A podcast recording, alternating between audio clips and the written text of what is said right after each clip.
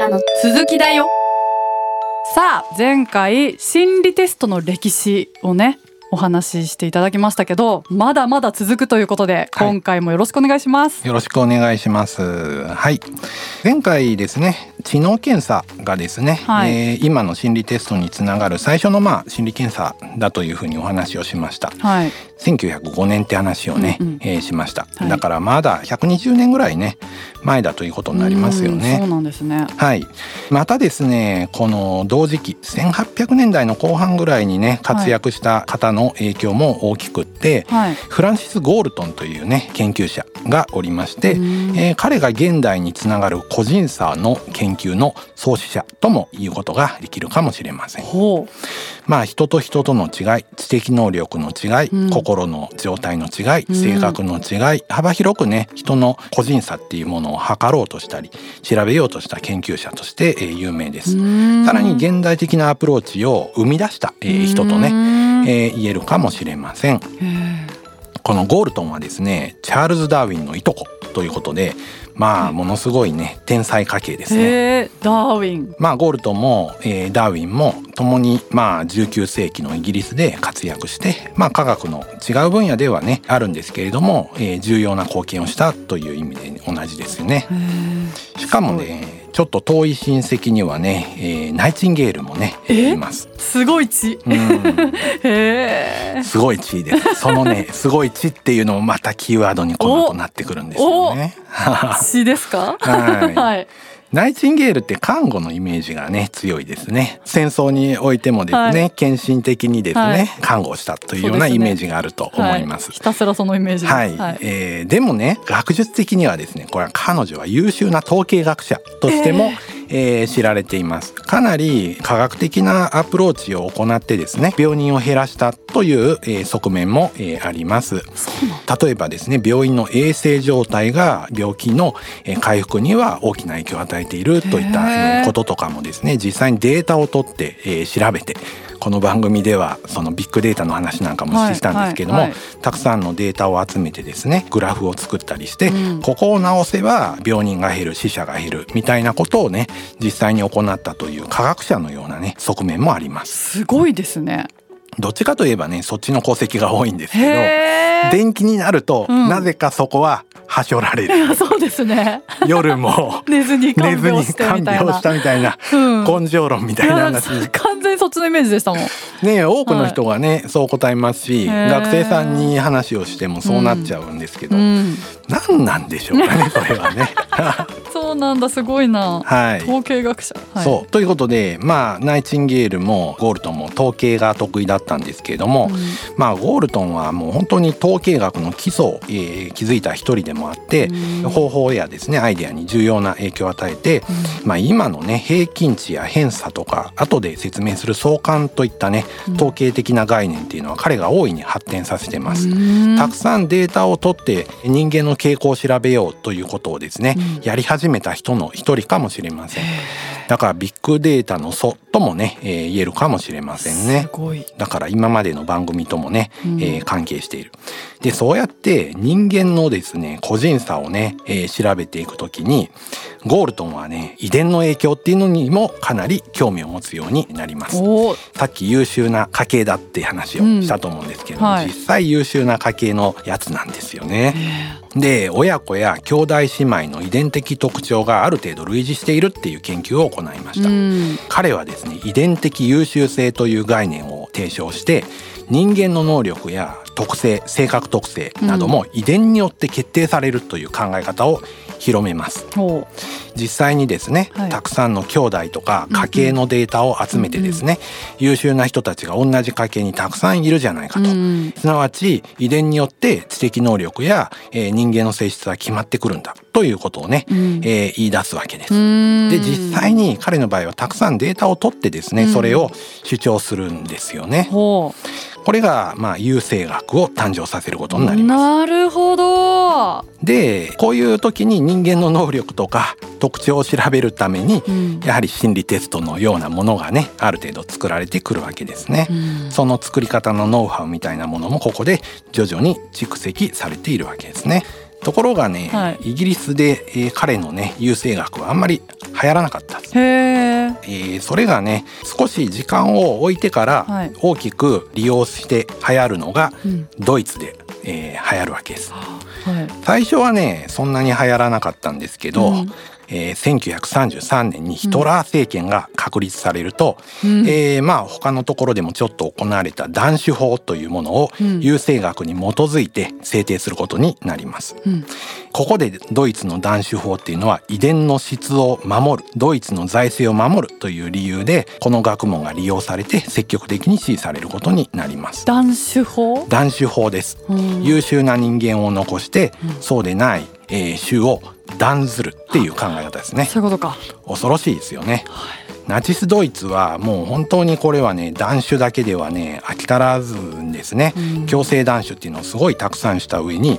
障害児が5,000人ぐらいね、えー、生きる価値がないと言って殺害されてるし7万人ぐらい精神障害者が、まあ、ヒトラーによってね断種遺伝の質を守るとか生きる価値がないって言って殺されてます。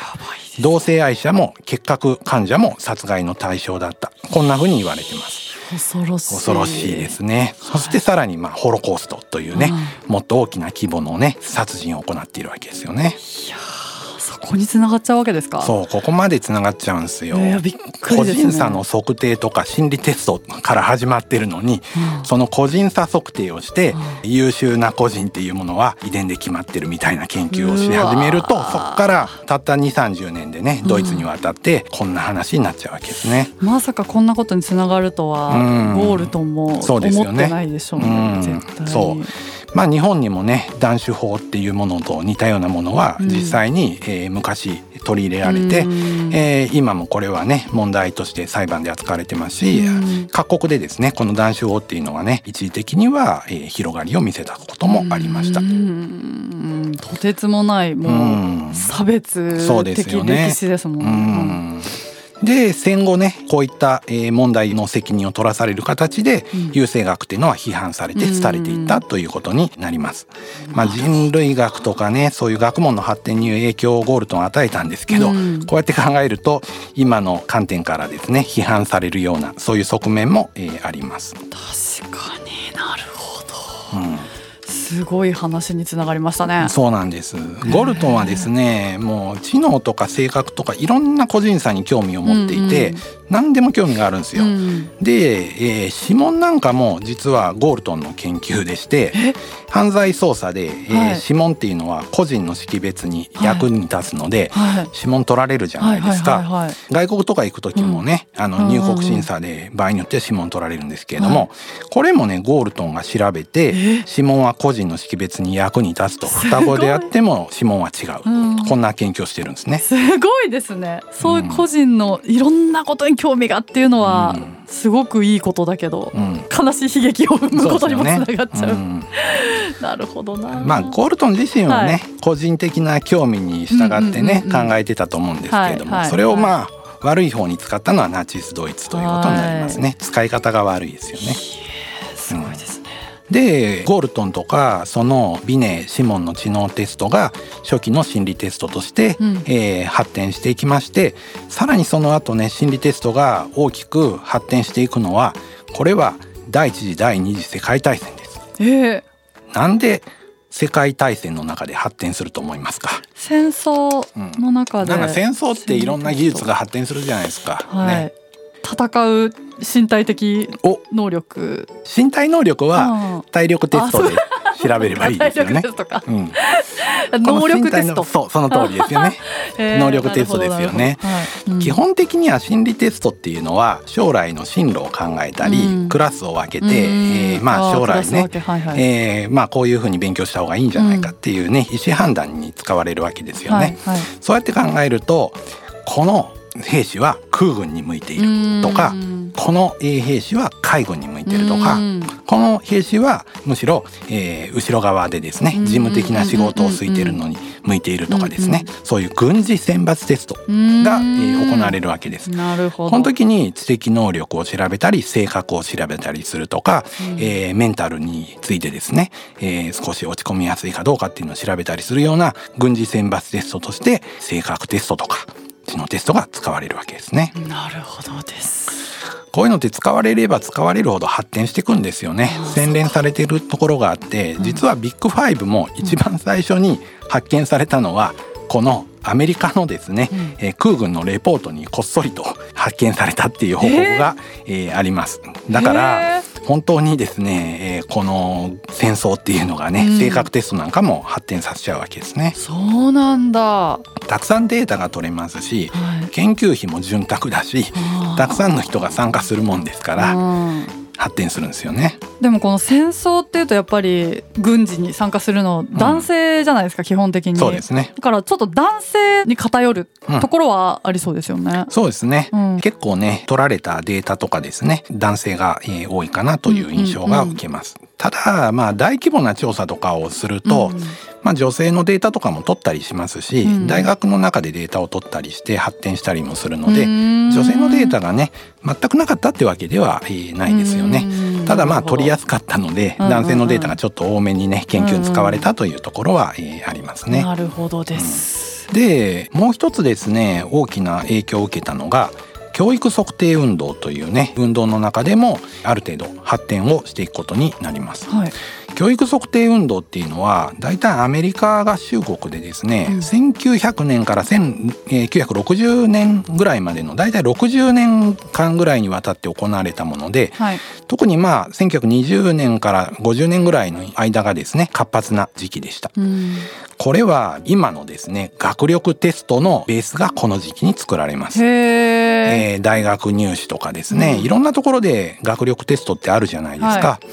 受験生だったら、うん。えー模擬試験を受けてうんうんうん。偏差値が、えー出たりしますし、中学受験高校受験大学受験っていうのもありますし資格テストみたいなものもうんうんうん。大人になっても受けたりしてですね、60点以上、えー超えたらこの資格を取れるとか、うん。そういうのがね、えーありますよね。あとは国家試験なんかもね、うんありますよねうん資格のね。こういうテストがね出来上がったのは大体この時期です。今となっちゃそうやって当たり前にあるものだから、それのうん。最初は何なのかなってうん。全然考えたことなかったけど、それがこの教育測定うん。運動、そういうことですね。なんでこの教育測定運動っていうのが起きて実際に社会にですねこういう学力テストが根付いていったのかっていう話なんですけれども、教育測定運動の中では統計学やテスト理論に基づいた客観的なテストを作って測定をするっていうことが推進されました。うんこれはですねどうしてかと言いますと一つはこういうテストのニーズが高まったからです。社会と産業が大きく変わってですね、はい。産業化や都市化が進むと、うん。労働市場での競争っていうのが激しくなっていきます、はいこの時にですね教育の質と効果っていうのを測定して、うん。しっかり勉強ができる、うん。えー人を雇いたい、えーそれによって会社が発展する工場が大きくなる、うん。といった、えーことが期待されたので、えーそのためにですね人の学力とか能力みたいなのを評価するニーズが一気に高まったわけですよね。なるほどな、さらにですね教育内容もどんどんどんどん高度になっていくわけですよね。うん。難しい内容がどんどんどんどん入ってくるから。だから、えー評価をする必要があってちゃんと評価してここまでできてるんだったら次の段階に行こうねとできてないんだったらもう一回復習しようねというふうに客観的で効果的な評価方法とその結果点数などに基づいたデータに基づいた意思決定がね、えー必要になってきた。というわけで客観的なテストが生まれてくるわけですね。なるほどです、あとはもう一つ、えー民主化自由化が進んだっていう影響も大きいです。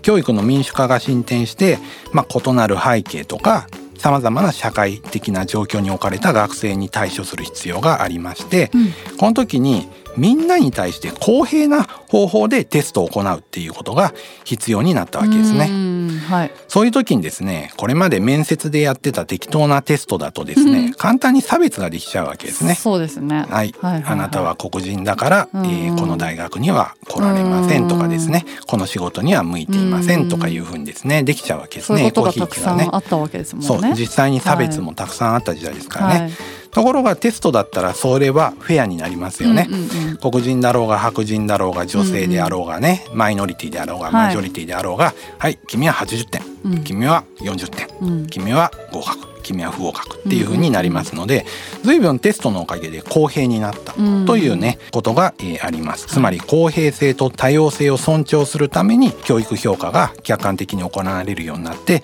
今のテストみたいなものが登場し始めて、偏差値とかそういうものに基づいた評価が出てきたわけです。なるほど数字は嘘つかない、うん、そういうことですね。はい、はい、まあ、あとは社会が多様化したからそういう職業選択とか進路検定が複雑化してきたわけですよね。うん、まあどこに行ってもいいとどこでね、えー、仕事をしてもいいっていう風な社会になりましたので、うん、そうすると今度は迷うわけですよ。どれに行こうかっていう風に迷うから、そういう時にテストが必要になってくるわけですよね。だここでテスト需要っていうのがね高まったわけです。そうしてね心理テストっていうのはさまざまな分野で登場して学校で使われたり産業組織の分野で使われたり、もちろん病院でね使われたりするようなことが増えてきたというわけですね。そのそれこそそういう学力でどこの大学出てるとかってまあね、うん、あったりするじゃないですか。うん、けどなんかそんな学力で測れないこともいっぱいあるよなってなんか今となっちゃ思ったりするんですけど、だけど確かにこの時代で言ったらその学力テストとかでちゃんと数字でそうやって点が出ることで公平性が保たれるっていう意味であ大事なことだったんだってすごい思いますね。そうですよね、はい、本当にね、はい、いくら優秀な、ね、方であってもマイノリティでね、うん、差別を受ける側だったりするとすごい悔しい思いをね、うんうん、することがあったと思うんですけど、はい、まあある意味フェアな方法としてね登場してきたわけですよね。はい。うんいやここまでねいろんな心理テストのまあ歴史の話を聞けましたけど、はいうん、この後はどんな話になりますか先生？はい。このようにですねまあいわば主流となるですね、標準化された心理テストっていうのが社会の中で、はい、えー、発展していく一方でですね、はい、エンタメ目的で、えー、あまり信用のできない、うんうん、えー、テストとか心理診断っていったものもたくさんあるわけですよね。はい、どうして、えー、これが広まってしまうんでしょうか、うん、というねことについて次の回でお話ができればと思います。わかりました。ということでまた次回お楽しみにそれではまたお会いしましょう。さようなら。ビッグファイブ私って何者？心理学雑談では月額500円でサポーターを募集していますサポーターになっていただいた方には番組オリジナルステッカーをお送りして月1回の収録の一部を見学してもらいながら質問にも答えていこうと思います。詳しくはこのエピソードの概要欄からチェックしてください。あなたもこの番組の輪に入りませんか？たくさんのご参加お待ちしています。